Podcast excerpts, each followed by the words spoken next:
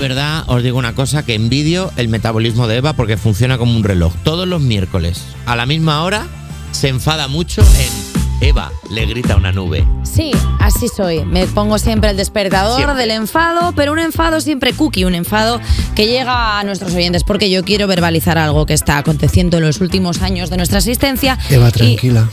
No, no estoy- no estoy tranquila, Albert Pla.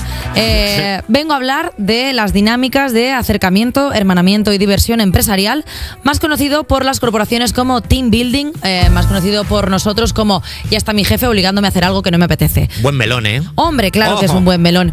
Y es que eh, ya está bien de montar actividades fuera del horario laboral. Es que te dicen siempre, esto es para estrechar lazos en el ambiente laboral.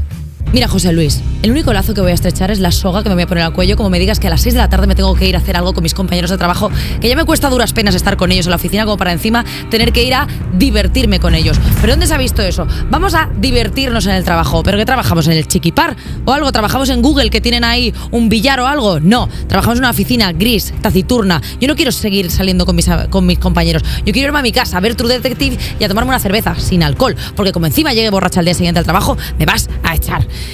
Eh, hay mucha gente que dice, no, pues que en el curro hay que hacer piña. Hay que hacer piña, hay que hacer piña, por eso se hacen los team buildings, para que eh, la gente empiece a coger confianza. Hay que hacer piña, que soy yo, Bob Esponja. ¿Qué hago yo hamburguesas para el señor cangrejo? ¿Que hay que hacer piña de qué? ¿Qué piña hay que hacer? Eh, Y luego, ¿qué te parecen los trabajos en los que dicen somos una familia? Bueno, perdona, somos una familia, dame dinero. Claro. Dame dinero. Esta empresa, ¿cuánto dinero ganas? Porque sé los cierres que hacemos, soy la de contabilidad. ¿Por qué no me das dinero? Ah, somos una familia. ¿Sabes qué se da a la familia? Dinero. ¿Por qué no heredo? Que hay gente que se piensa que va a heredar, pero no va a heredar una mierda, pero se ponen como si fueran a heredar. Hay veces que las empresas, Mus Tensión J Music, te meten un coach.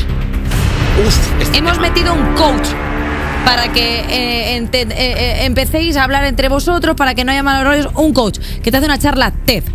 TED que entiendo que es turras en directo, porque si no, no se aguanta que puedas estar ahí tanto rato aguantando a un ser humano. Y luego está también la peña que te dice, oye, quedamos el jueves para una comida.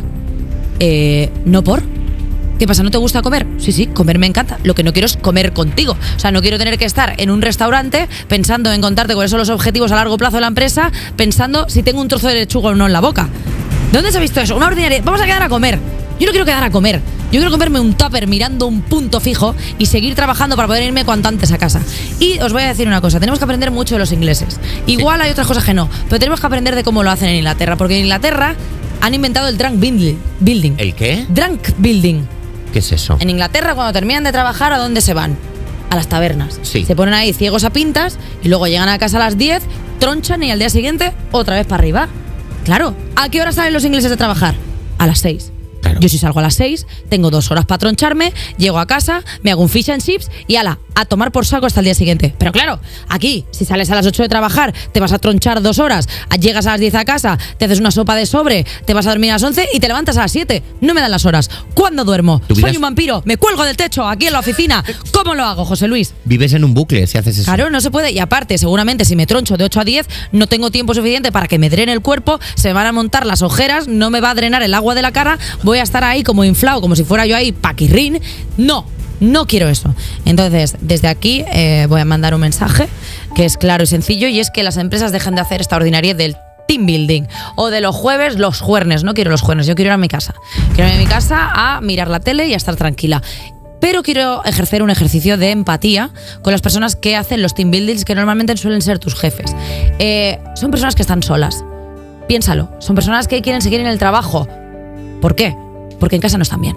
Seguramente son gente que se va a divorciar, seguramente son gente que tienen hijos que no soportan. Entonces yo lo que te, lo que te traslado aquí, querido oyente, es que abraces a esas personas, ¿no? Que les lleves una bolsita de cardos, un, una necesita de jabones. Sabes que ellos se noten queridos en el trabajo, pero que no tengan la necesidad de montar acciones extrañas. Entonces es, quiera a tu jefe, mándale cosas para que no monte team buildings y al final así ganáis los dos. Gracias, Eva Soriano, para la razón. Bravo, bravo, bravo, bravo. Y